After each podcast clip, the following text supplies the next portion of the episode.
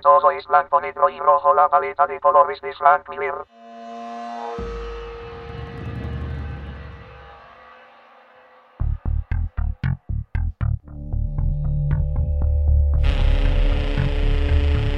Muy buenas noches y bienvenidos sean todos al nuevo episodio del Saga Podcast. En esta noche tan especial me acompañan Doctor Hill. Bienvenidos a esta nueva emisión. Graf. Aquí como todas las semanas. Necro. ¿Qué pasó a todos? Bienvenidos de nuevo a esta cochinada del programa que hacemos siempre. así Mag Master New. En los controles. Ah, ya tenemos controles, ya somos bien pros. Sí, no, no, no seguimos con la Y.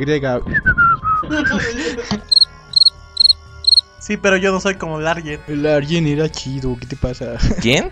El argen- argentino. El Ah, el, Ar- argentini. el Argent. Sí, el de Olayo, güey. Muy bien, entonces en esta nueva emisión del podcast vamos a iniciar con...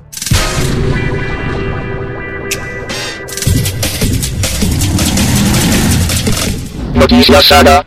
Bueno, la primera noticia es que el 5 de febrero se va a estrenar se, se va a estrenar un capítulo de dos horas especial de Smallville que se va a titular Total Justice, que va a presentar los dos capítulos escritos por Jeff Jones que presentan en Smallville a la Sociedad de la Justicia de América. Entre los personajes este, más icónicos que aparecerán en este episodio especial está Hawkman y el Dr. Fate. Bueno, el escritor Jeff Jones es el escritor que nos trajo eh, Linterna Verde Renacimiento y también Sinestro Corps y La Noche Más Oscura.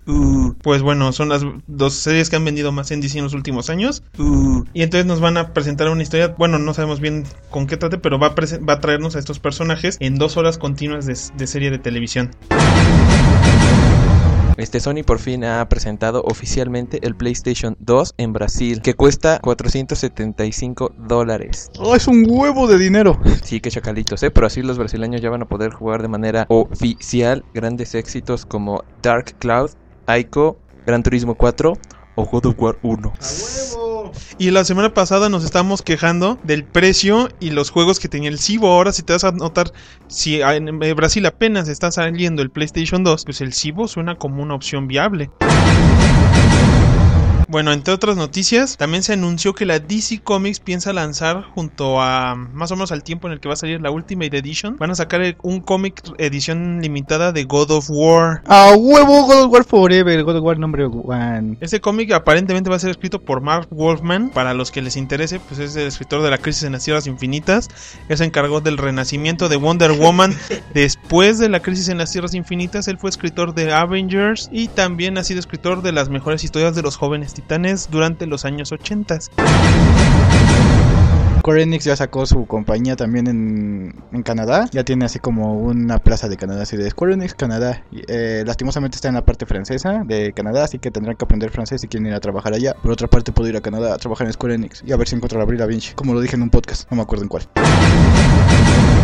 Eh, bueno, entre otras noticias estas sobre juegos, si recuerdan hace pocas semanas les dijimos que Epic Games había liberado el, su, su, sistema para programar juegos de manera gratuita. Pues ahora parece que Cry- Crytek acaba de liberar de- también de manera gratuita completo el CryEngine 3, que es, según muchas personas, es un concepto de, de engine más poderoso que el mismo Unreal Engine. Eh, la única diferencia es que para poder conseguirlo uno va a tener que estar atado a una universidad que tenga prospectos de carreras para videojuegos para que se pueda liberar el, pues, el engine para esa escuela. O sea, no se va a liberar como que para personas como el UDK que cualquier hijo de vecina lo puede bajar. Yo ya lo bajé.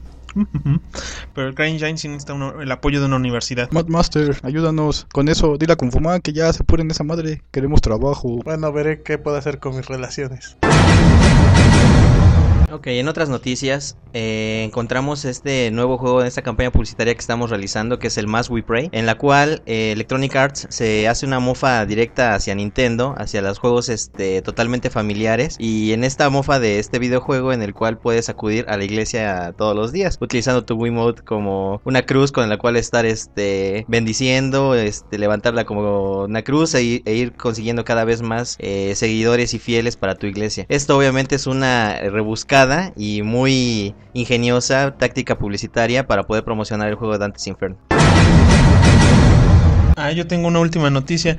No olviden que también en esta semana se anunció que el juego clásico de Wii No More Heroes, que por cierto no fue muy popular en su momento porque creo que nadie entendió de qué trataba el juego. Este, acá- onda ese juego. Tu precario entendimiento era una pieza de excelente arte. No, no, no, no es mi precario. Yo estoy diciendo que en Japón, cuando Suda Goichi fue a presentar Mira, No el- More Heroes, na- nadie fue Mira, a pedir sí. autógrafos. Ahí está el problema, que quizá en Japón sí no están tan enfocados en los juegos hiperviolentos. Y sí, cuando fue la presentación oficial, nadie los peló, pero tuvo muy buenas ventas en Estados Unidos La noticia principal es que No More Heroes se va a portar como, el, como un nuevo título, No More Heroes Heroes Paradise, para el 360 y para el PlayStation 3. Ahora se imaginan, este, quiere decir que esta sería oficialmente creo la primera vez que un juego creado originalmente para una consola como el Wii es portado para las consolas de, bueno, las oficialmente las consolas más potentes. Y yo creo que es más que nada aprovechando que hoy en día pues ya podrían tener medios como los que tenía el Wii o los que tiene el Wii para, para, para el, para el juego, ¿no? Que es un control. La palabra que buscabas era sensor de movimiento. Gracias. Ah, bueno, ya entonces empezamos con el siguiente, con el tema principal.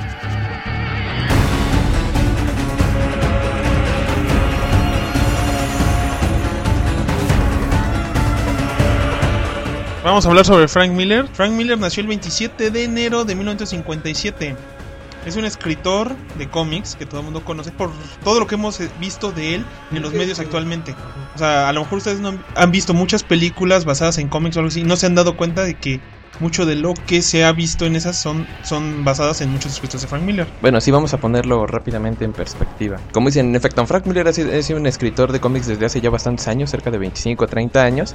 Y él ha tenido ya muchísimos hits dentro del área de los cómics. Desde hace muchos años él ya es muy conocido. Pero últimamente ha saltado más a la fama porque ha cruzado a, ya a otros medios. Sí, mire, eh, Frank Miller es el, como por así decirlo, Steven Spielberg de los cómics. En los cómics realmente este sí tuvo gran importancia en el mundo geek. Este, y últimamente pues ha saltado más a la fama, pero al, digamos a las personas normales, en las comillas, normales. Este, y se ha dado un poco más de fama en el cine este, este hollywoodense con sus películas de 300, SimCity, El Spirit y este próximamente que quieren hacer este 302 que también es- Ah, y Ronin, ajá. Aquí algo bien importante de Frank Miller también que mucha gente tiende a desconocer es que él también es un artista.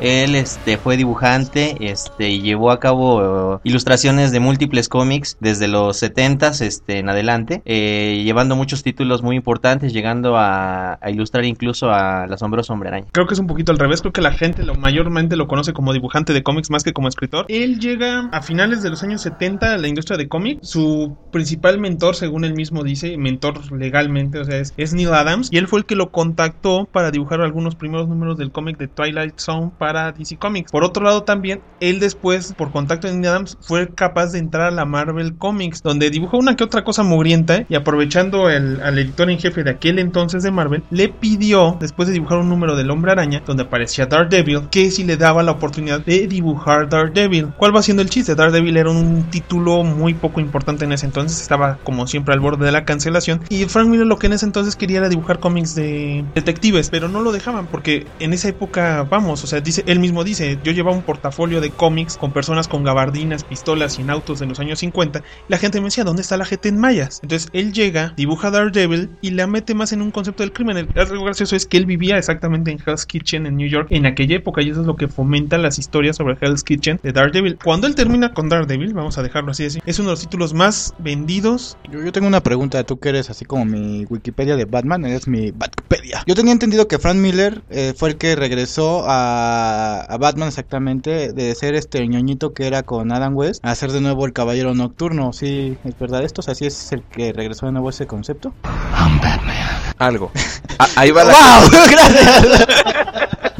Aquí va la cosa, lo que sucede es que como dicen, los mentores de Frank Miller en los 70 bueno, fue este Neil Adam y también este William Eisner, que es el famoso este autor de, The Spirit. Poco antes de que se empezara a publicar Dark Knight Returns, que fue esta pieza esencial que se considera para el nuevo Batman más violento de la época contemporánea, Neil Adams, este y Julius Schwartz y Denny O'Neill, perdón, este Neil Adams y Denny O'Neill fueron los que poco antes ya habían decidido darle de regreso este toque oscuro al personaje y empezaron de nuevo a hacer estas historias más como que de crimen y con un tratamiento más real y dejar el lado de la parodia de, Adam West. Ya en este contexto y Frank Miller ya habiendo tenido un poco de éxito con Daredevil, que él fue el que creó muchos de los elementos icónicos que ahora se asocian inmediatamente con el personaje, pues ya escribió Dark Knight Returns, que eh, fue lo que también se conoció como ese parteaguas entre una época en el cómic y otra.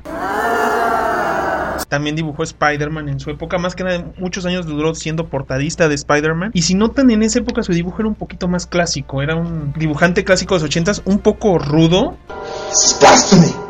This is! This! Mira, aquí si me haces este, el favor de, hacerme, de dejarme hacer el comentario. Este, a mí en lo personal, en sus obras magistrales como Dark Knight o incluso en, como en Sin City, hay momentos en los que a mí en lo personal el tipo de dibujo, el estilo no me gusta. Se me hace muy tosco, muy áspero, pero es obviamente mi percepción personal. Sin embargo, eh, hace tiempo cuando eh, pude, tuve la oportunidad de ver cómics como Daredevil, lo que mencionas, pues el dibujo era muy bonito prácticamente, o sea, muy clásico como tú lo estás este, refiriendo precisamente. Eh, luego yo sí llegué a pensar pues en qué momento le- lo dejaron dibujar a su estilo, ¿no? Eh, lo que pasa es que, como dicen, si ves su dibujo, se parece mucho al principio al de Neil Adams. Después de la época de Daredevil, también le toca dibujar Punisher en los 80s, que era un cómic que en esa época, pues. Cuando nació Punisher en los años 70, no era muy válido tener un personaje dando balazos por las esquinas. Pero en los 80 se daba. Entonces, Frank Miller llega y revive también al Punisher. Y es entonces cuando empieza a saltarse a cómics de DC. Y más que nada porque tiene pleitos porque la Marvel quiere revivir a Electra. Y creo que él también dibuja el Electra Lives Again o algo así. Sí, sí, lo dibujo. Y después él libera sus intereses por el estilo japonés con su novela gráfica Ronin. Como dicen, es la primera pieza junto con Dark Knight Returns en las que su estilo deja de ser tan academista y conservador y se empieza a ver más estos rasgos este, en las proporciones que ha guardado hasta la fecha. Realmente de eso trata más o menos Ronin, es una reinterpretación de la historia precisamente de un samurái que pierde a su señor feudal, pero no en un Japón medieval, sino en una urbe distópica futurista y más o menos por ahí va la historia, o sea que está llena de violencia y de crimen y creo que no es una serie muy larga, quizás así como un solo tomo y bueno, como comentamos en el episodio de las tortugas ninja, este el primer cómic de, de Teenage Mutant Ninja Turtles este en gran parte era un juego, una parodia de, de Ronin principalmente por la por la portada. Entonces ya se veía como desde hace como 15, 20 años él ya era bastante influyente. Sí, igual este, pues Ronin se supone que es el, el samurái sin maestro, ¿no? Otra de las novelas que él escribe, bueno, no la escribe él, porque él, él ya escribía ya para ese entonces, él dibuja junto a Chris Claremont la, la primera miniserie de Wolverine. Y es solo dibujo, y ese es un estilo muy clásico, pero esa es la novela que introduce frases como... I'm the best there is at what I do. Correcto. Y su estilo un poquito más más vulgar, más seco. O sea, vamos, antes de que Claremont y Miller llegaran con la miniserie de Wolverine, Wolverine era un personaje un poco soso y le dan esa personalidad que hace que a todo mundo le caiga bien y que hace que hoy en día sea un, personaje sobresaturado en, en las historietas. Cuando llega por fin la opción de, de escribir su novela de Dark Knight Returns, se marca la separación en el mundo, en la forma de ver el mundo de Frank Miller. Es, cambia también su estilo a mitad de la serie, o sea, el principio y se ve más clásico a los usanza antigua y cuando va avanzando para el tercer tomo ya es, es el estilo que estamos viendo hoy en día más secote de Frank Miller. Esa historia él la escribe por el hecho de que él ya iba a cumplir 40 y se da cuenta de que estaba a punto de ser más viejo que el mismo Batman y no podía aceptarlo. Hay que admitirlo, el señor es un poco egoísta en ese aspecto. Entonces dijo, quiero escribir una historia donde Batman sea viejo para poder superar mi crisis de los 40. Qué buena forma de hacerlo. Algunos compran motocicletas y salen a recorrer el país. Otras Sí. gentes compran este consolas este muy caras de videojuegos. Algunos geeks se van a antros que nunca lo hicieron en su infancia, bueno, en su adolescencia. Algunos otros con la crisis de los 30 compramos carros caros, deportivos o camionetas. Hoy está bien chingona tu camioneta. Pero en el caso del señor Miller prefirió escribir una historia en un, en un futuro distópico sobre, sobre Batman peleando con Superman. Que también él toma la, la batuta de advertir que él fue el que enemistó a Batman y Superman. Sí, sí, sí, se llevó toda la eh, energía eléctrica de Ciudad Gótica y casi le da un... Bueno, le dio un paro cardíaco, pero ganó. Spartans! Prepare for glory! Ya empezamos a los años 90 y Frank Miller y los años 90. En los años 90 él prefiere separarse y se une un poquito a ese ámbito que hay de cómics independientes. Él en vez de irse a Image, por suerte para todos, se va a Dark Horse Comics, donde él publica historias como Martha Washington Goes to War y Give Me Freedom. Y aparte publica la serie que, vamos, es de las más populares, tan solo porque hoy en día también ya se hizo la primera película y fue un hit enorme que es Sin City.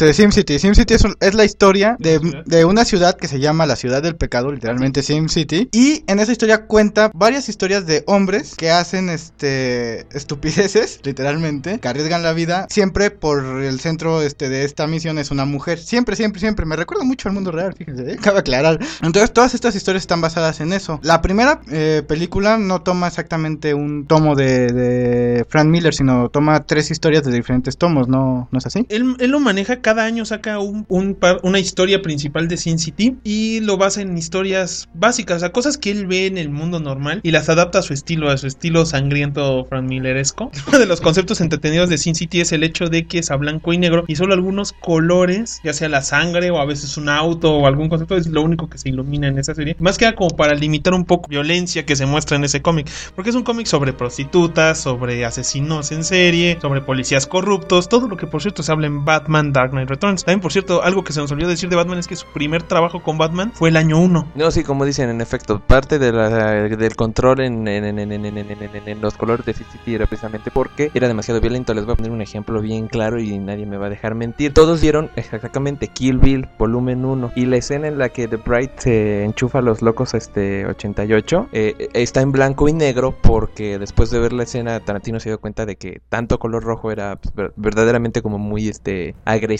Entonces puso toda la secuencia en blanco y negro. Y en Sin City, aunque hay escenas en las que la sangre es blanca o negra, solo cuando tiene mayor este matiz o, o- o efecto en la historia es roja o amarilla, como la del bastardo amarillo, que su sangre es, este, Sí, no mames, que, es amarilla. El, el- que el- quería el- violar a la Jessica Alba, está bien buena, es Ah, no, ocho. qué masita, Ah, huevo. huevo, claro que sí.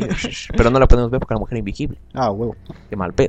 Nomás se siente. Ah, sí. Bueno, ¿qué es lo siguiente? Creo 300, ¿no? Ahí lo que te dicen, eh, hay varias versiones, o sea, hay una versión que ves en la película de 300 y otra versión que te cuentan después. Él te, él te dice que mientras investiga sobre la historia de... La batalla de Termópila. Investiga la batalla de Termópilas mientras está escribiendo una historia de Sin City, la de The Big Fat Kill. Fat Kill, gracias. Y encuentra esa batalla y entonces es cuando escribe y dibuja esa novela. Otras versiones dicen que él desde niño había visto la película anterior que era The Battle of the 300 o la batalla de Termópilas, no sé cómo se llama la Creo que se llamaba nada más así, los 300 espartanos. Y según desde niño quería hacer esa historia. Según yo oí, era este complemento de los dos, que él vio la película de niño y le, y, y- y le parecía muy interesante y que cuando iba a escribir 300 era precisamente porque recordando la película escribió Big Fat Kill y después dijo, oye, esto puede funcionar como un cómic solo. Además se la sacó de la manga porque históricamente no es correcto lo que ahí dice. Pero está bien chingón. Eh, por otro lado, aquí Bueno. hay que admitir que Frank Miller, él mismo ha advertido que no es el mejor para contar historias reales, que ese no es su trabajo. Él cuenta la batalla de Termópilas como él le parece que es simbólicamente más entretenida y que ayuda un poquito más a que la gente pues aprecia a los espartanos en su batalla, que en teoría definió parte de la historia pues, occidental. Si me permites decirlo, creo que lo logró, ¿eh? Sí, hoy en día tú dices, what is your profession? Y Spartans! What is your profession?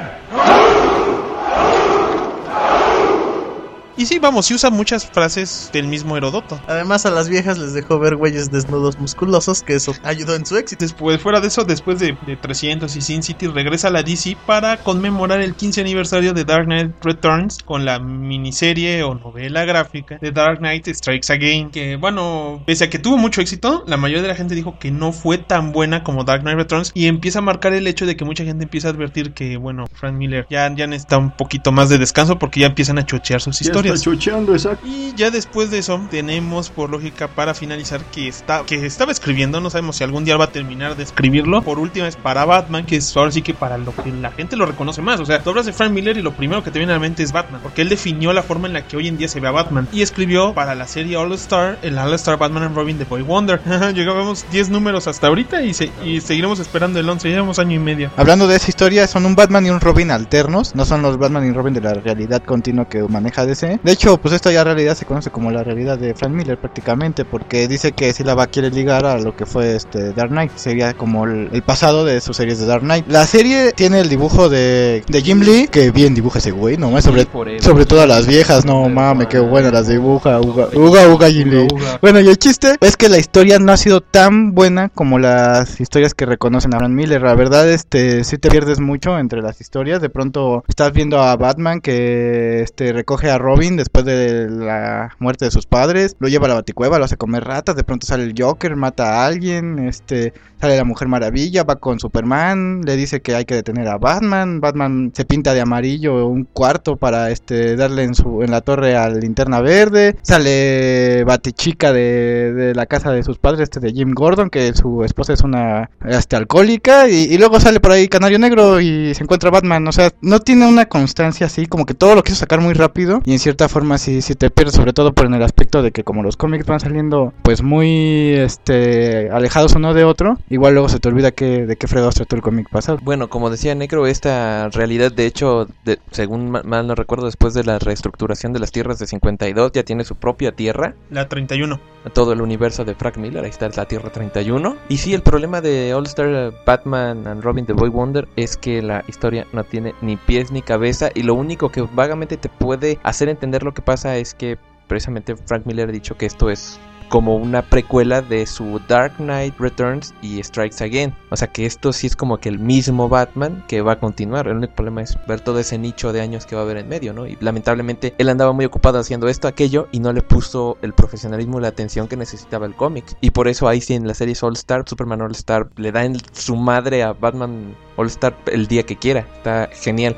También es difícil de calcular cuando solamente hay dos series All Stars en el mercado. El Superman All Star acabó de qué? 12 números, ¿no? Y, y, eh, y lo publicó como, como en año y medio, dos años. ¿Y está cuántos llevas? Y, Sí, eh, sí, sí. Bueno, pero vamos, la Grant Morrison terminó una muy buena historia, mientras que Frank Miller no ha terminado nada. Todo lo que es la, vamos, todo lo que es el universo de Frank Miller de Batman es la Tierra 31, se compensa, se complementa con Batman año 1, se, lo que es All Star Batman and Robin, Batman, Batman Spawn Batman, que también es escrito por Frank Miller, eh, The Dark Knight Returns, The Dark Knight Strikes Again y una serie que él pensaba escribir que era Holy Terror Batman, pero vamos, debido a sus múltiples trabajos actuales, pues ya no, ya no se dio.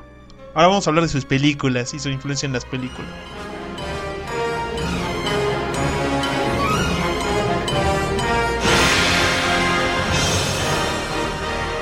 Pues Frank Miller inicia incursionando con Robocop. Robocop 2. Robocop 1 también escribió el, el guion original, pero fue modificado tanto que él decidió, creo que, quitarse el crédito.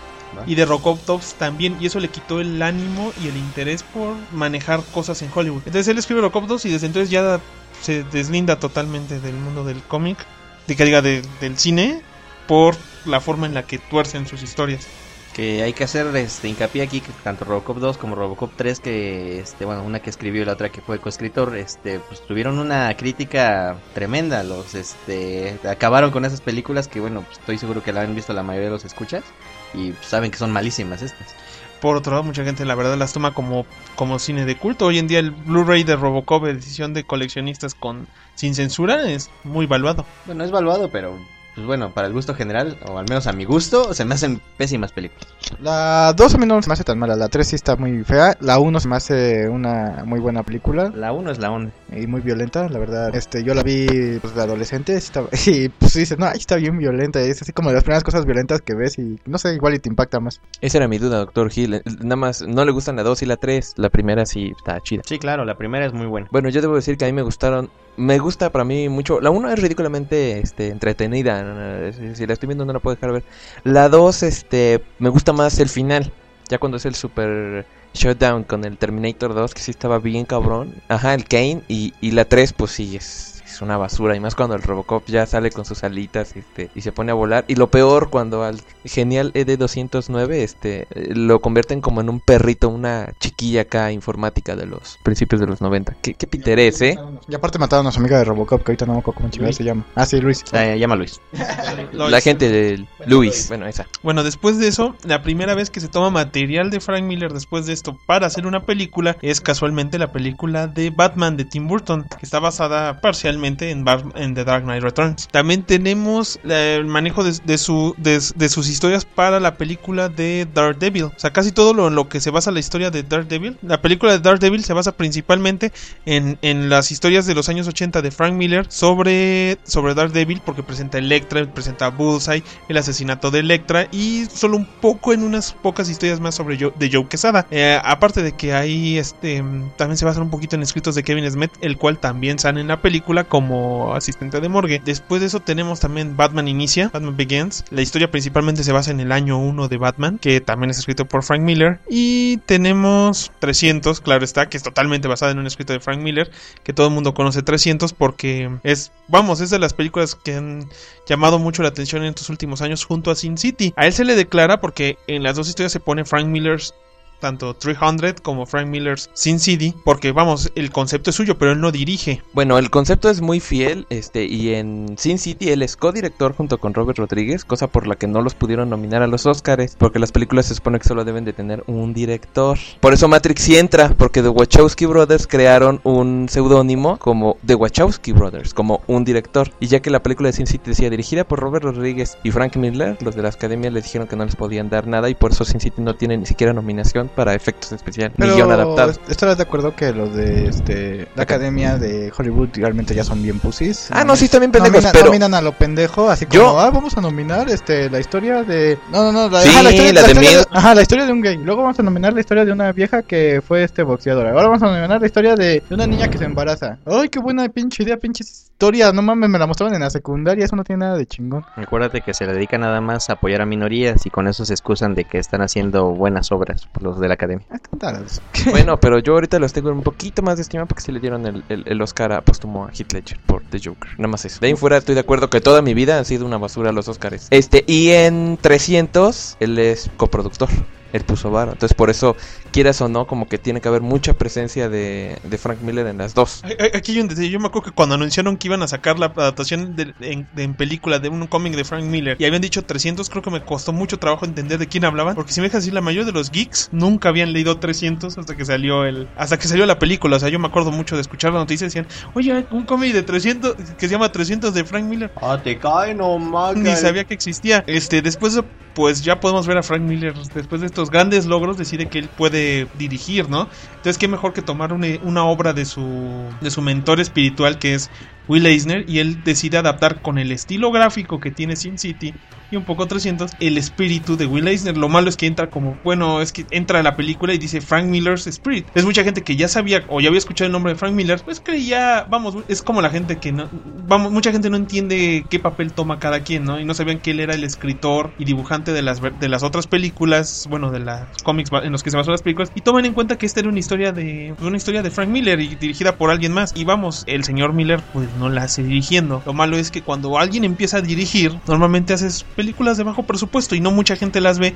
y todo el mundo acepta que, que le hiciste mal, ¿no? En el caso de Frank Miller, pues todo el mundo tenía los ojos en él y su primera producción es de mucho dinero y con actores muy poderosos y pues no salió muy bien, entonces la crítica pues lo, lo hizo pedazo. No estoy muy seguro, creo yo que en algunos carteles sí decía que la película era Will Eisner's The Spirit, pero como dice el Dr. Hill, pues la mercadotecnia iba a pegar más. Y después de tener ya dos éxitos seguidos y como dijimos, haber salido de la sombra de solamente eh, los cómics y haber saltado al estrellato internacional con las películas de Sin City y de 300, pues era más viable poner Frank Miller, este, The Spirit, o en todos lados ve- venía, ¿no? Del creador de 300 y Ciudad del Pecado. Y ya con eso decías, ah, caray, ¿no? Pues pu- puede ser muy promisorio. Y de hecho yo viendo los trailers sí estaba bien, bien entusiasmado. Aparte, otra nota mala, este, precisamente como tuvo una tan mala recepción en Estados Unidos, hubo muy pocas copias. Y en otros territorios como aquí, este, en México, se tardó mucho en llegar. Llegó como con dos meses. Yo creo que como con dos meses de retraso y dio el semanazo. Dio el semanazo. Gracias a Dios no,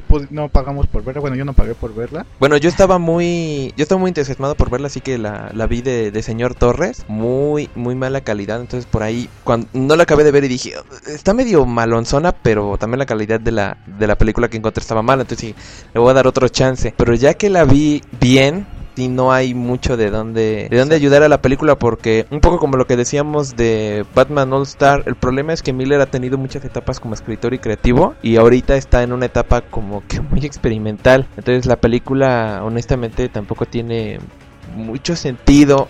No porque la trama no sea lógica, ¿no? O sea, tiene que ver con esta onda de la sangre de, de Hércules. Pero los personajes entran, salen y, y no tienen mayor protagonismo. Ajá, no, no, no tiene, no, no tiene este, en sí una semántica muy buena esa historia, de hecho es pésima. Este, los personajes son una parodia de sí mismo en casi todas las escenas, o sea, de pronto los quieren pintar muy poderosos como los fueron los de Sim City, o sea, muy representativos, y de pronto se vuelve una parodia, segundos después una parodia de sí mismo, o sea, el, me acuerdo que el Optus pues, hasta casi se pone a cantar ahí cuando tiene al al, al Spirit este amarrado. Este, el Spirit sale de la brea y se la quita como si nada. Eso me recordó mucho a la película esta de Schwarzenegger, El último gran héroe, donde igual era una parodia de todas las películas de acción. Entonces sí, la verdad, esta película sí fue muy mala. Creo que lo más motivante fue el elenco, por lo que llamó la atención, pero creo que ni eso la salvó, salvo el culo de, Ma- de Eva Méndez. Cara Johansson con lentecitos. Ah, no, sí, sí, sí, yo digo que no. Ve, ahí está el problema. También este, en, la, en los este, anuncios te promocionaban mucho a, a Paz Vega. Y ni- Y que y, y sale un cachito y se va como loquita y dices, ¿eh? Ajá, sí, ¿Qué, sí, qué sí. fue todo eso? Entonces realmente pues, no, no es una buena esta película, yo sí no la recomiendo, es muy mala, de hecho hasta yo creo que Freddy contra Jason es más divertida o este el hijo de Shocky. Yo creo que tiene una... Sí, yo creo que ya con esto por esta semana podremos terminar lo que es hablar sobre Frank Miller, que vamos, a pesar de que ha tenido errores en los últimos años, pues sabemos que es uno de los creativos más importantes en la industria del cómic hoy en día, o lo fue. vamos, toda la época de los noventas y los villanos y héroes con gabardinas y, el, y la barba de tres días es gracias a él. Y esperemos que, que pronto regrese y escriba el número 11 de All Star Batman and Robin, por favor. Este, ya, ya- ya pagué la suscripción. También estamos en espera de lo que va a ser Sin City 2. Eso, exactamente, eso, es SimCity Forever and Ever, espero que no la caguen como en Spirit. Bueno, ese, ajá, precisamente ese sería el, el beneficio, ¿no? Yo siento que mejor que ya deje Batman All Star porque pues va muy malita, ¿no? Este, pero como dicen, Sin City 2 que lleva como 3, 4 años en desarrollo y en vez de hacerla Robert Rodríguez saca la piedra mágica, por Dios. Y bueno, Zack Snyder que ya dijo que cuando Miller termine de, de escribir este Platea, este, pues él luego luego le firma para, para hacer la película, ¿no? Igual y con eso sale del hoyo. Y también esperemos que cancelen el proyecto de 302, realmente no se me hace una buena idea. Platea es 302. Pendejo. Ah, ok, perdón, pensé que se llamaba de otra forma. espero que lo cancelen. 600. 600, 1800. No, espero que sí lo cancelen. Pues se supone que ahí no eran 300, ahí eran 10 mil. Eh, 10 mil. Por eso se llama Platea, que van a retratar la Bueno, yo, platea. yo, yo, yo también espero que la cancelen y ya así como para finalizar, Matt Madrazos diría, perdió el toque del Rey Midas. Y les costó trabajo tener die- 300 güeyes musculosos putos ahí. Ahora imagínate 10 mil. Se clonan, se clonan.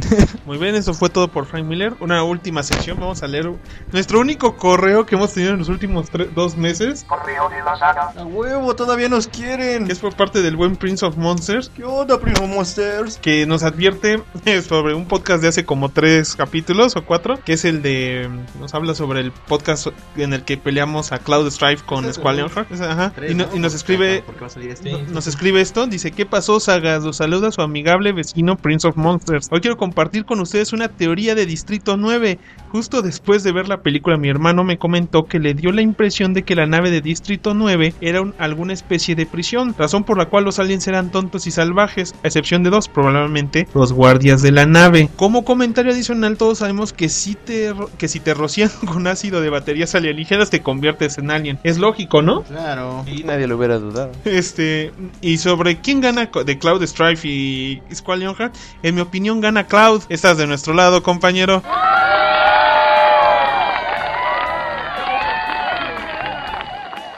Nada más No, porque está, vamos está del lado de nosotros tres. La mayoría de la saga votó por Squall. Bueno, pero ¿qué, qué dice el Prince of Monster del encuentro? Aquí dice, porque nadie la... Aquí dice, en mi opinión gana Cloud porque Cloud le, ga- le ganó a Sephiroth. Después de todo, para conocer a un héroe debes conocer a sus villanos. Bueno, eso es todo por ahora. Les anexo un link, el cual es el mejor de cuál es el mejor villano de Final Fantasy. No apto para fanboys. Yo te voy a decir, Prince of Monster, que ya leí ese link. Creo que lo leí hace como 3, 4 semanas. Y está muy entretenido. Sí es muy insultante si eres como que fan de la serie de Final Fantasy. Pero es extremadamente divertido. Les voy a dejar el link cuando subamos este podcast para que lo lean. Este declara que sobre conceptos muy vulgares que este, quién es el mejor villano de Final Fantasy. No spoilies, para que nuestros fans, que son como tres, lo disfruten. Bueno, entonces eso fue todo en el Saga Podcast de esta semana. Gracias por escucharnos y más por bajarnos. Ganamos 10 centavos de dólares por cada descarga. bajando. Síganos bajando y los dejamos con una canción del soundtrack de SimCity, no sé cuál. Busque Graph y la ponga, pero esa será. Pero va a estar bien chida. Se los prometemos. Recuerda bajar nuestro podcast en www.saga-deluxe.net y escríbanos en el correo podcast@saga-deluxe.net. How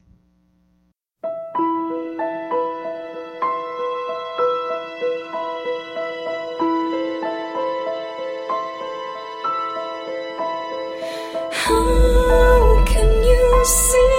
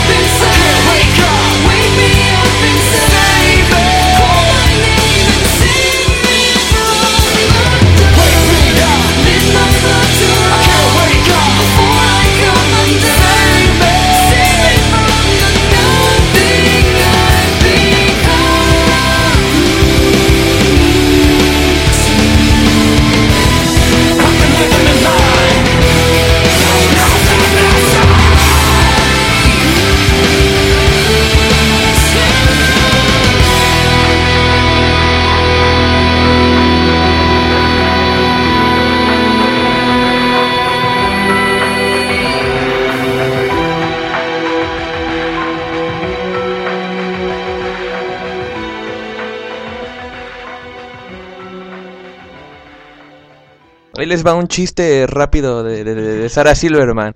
Lo escuché cuando estaba este, haciendo una, cuando estaba este, de host en un evento de cine independiente y dijo, ¿saben en realidad qué significa el título de la película 300? Y todos, no, pues son los 300 espartanos. Están mal. Es que tan gay es esa película en una escala del 1 al 10. Ese fue un bonus track. Ay, Dios, Dios, Dios, Dios, Dios.